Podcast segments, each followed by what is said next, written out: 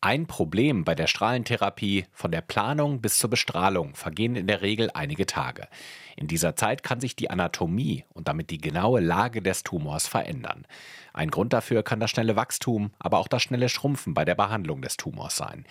Künstliche Intelligenz sorgt jetzt dafür, dass sich die Strahlentherapie an die aktuellen, sich stetig verändernden Gegebenheiten des Tumors anpassen kann.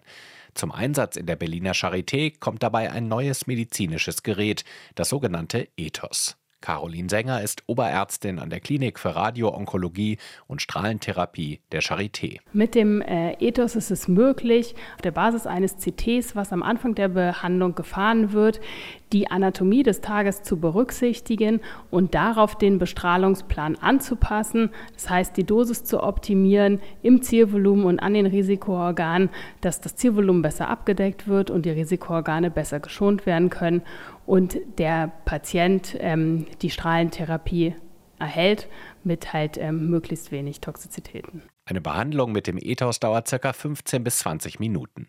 In dieser Zeit vermisst die KI den Tumor und die umliegenden Organe. Auf Basis dieser Bilder passt die KI immer wieder den Bestrahlungsplan an. Ein Prozess, der sonst mehrere Tage dauert. Die künstliche Intelligenz macht das in wenigen Minuten. Zurzeit werden an der Charité mit dem neuen Gerät nur Prostatatumore behandelt. Wir haben heute einen Patienten gesehen, der eine Bestrahlung im Beckenbereich erhalten hat. Hier hat die adaptive Strahlentherapie ihren Vorteil, weil einfach Organverschieblichkeiten im Beckenbereich stark sind. Also durch Blasenfüllung oder durch Enddarmfüllung gibt es sehr viel Organbewegung aber auch Behandlungen in der Kopf-Hals-Tumorregion oder bei Lungenkrebspatienten sind am Ethos äh, möglich. Und sollen künftig an der Charité auch stattfinden.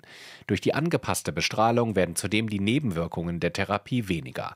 Denn eine Bestrahlung soll das Erbgut der Tumorzellen schädigen, aber so wenig wie möglich gesundes Gewebe treffen.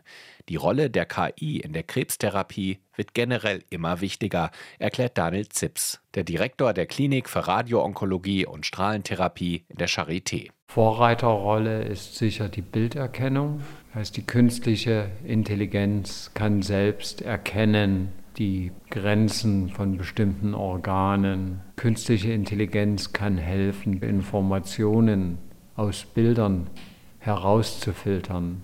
Zum Beispiel Informationen darüber, ob ein Krebs besonders resistent ist, ob er auf eine Strahlenbehandlung anspricht oder ansprechen wird schon lange bevor man eigentlich sieht, ob der Tumor schrumpft. Ziel ist es jetzt, Erfahrungen mit dem neuen Gerät und dem neuen Verfahren zu sammeln.